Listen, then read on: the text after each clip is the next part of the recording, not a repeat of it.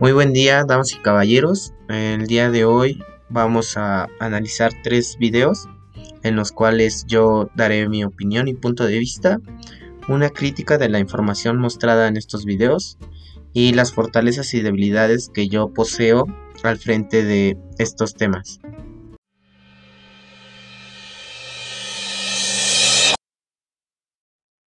Comenzamos con nuestro primer video que es sobre la psicología del color, la cual tiene como base la teoría del color de Johann Wolfgang.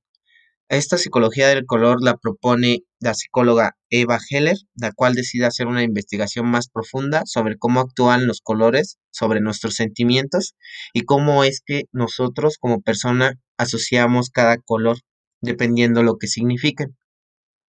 Yo creo que este tema tiene más relevancia en lo que es el marketing, en cómo las empresas utilizan estos colores para diseñar sus logos, para darle color a sus productos, dependiendo qué es lo que quieran que nosotros consumamos. Aunque también pues cabe destacar que nosotros igual utilizamos los colores en nuestra vida cotidiana. Por ejemplo, a la hora de pintar las recámaras, pues dependiendo en cómo nosotros queramos sentirnos, es como vamos a utilizar igual el color. No vamos a poner un amarillo o un naranja que en exceso pues podría irritarnos y no nos sentiríamos cómodos en nuestra habitación. En cuanto a la crítica, pues el video está muy completo, no tiene información repetitiva y pues habla de manera concisa y clara, tiene cohesión y coherencia, que es lo más importante el interlocutor, el que expresa, el que narra, pues tiene un tono de voz muy agradable y pues no está muy largo. Hablando de mis fortalezas y debilidades, pues la verdad yo sí desconocía muchos significados de los colores. Eh, la mayoría de mi guardarropa eh, tiene que ver con el tono gris, que según estos estudios, el tono gris para algunos significa mediocridad. Entonces, pues yo creo que es hora de hacer un cambio de guardarropa. Y pues bueno, es hora de pasar a nuestro segundo video, el cual habla sobre el lenguaje corporal.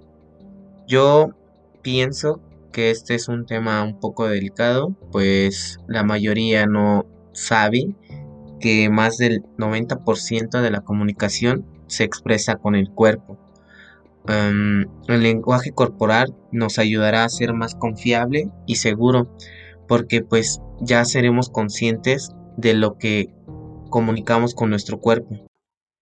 El lenguaje corporal es muy importante para nosotros como estudiantes ya que nos puede ayudar a la hora de exponer algún tema o a la hora de realizar un meeting o inclusive a futuro ya que nosotros vayamos a una entrevista de trabajo, es importante igual saber cómo realizar un saludo de manos. Pasamos a la parte crítica de este video.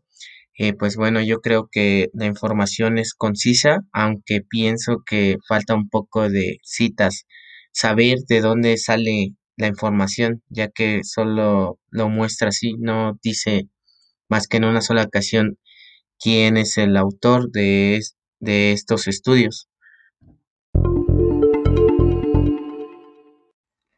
En cuestión de fortalezas y debilidades, considero que poseo lo básico del conocimiento necesario para poderme expresar frente a algún público en general.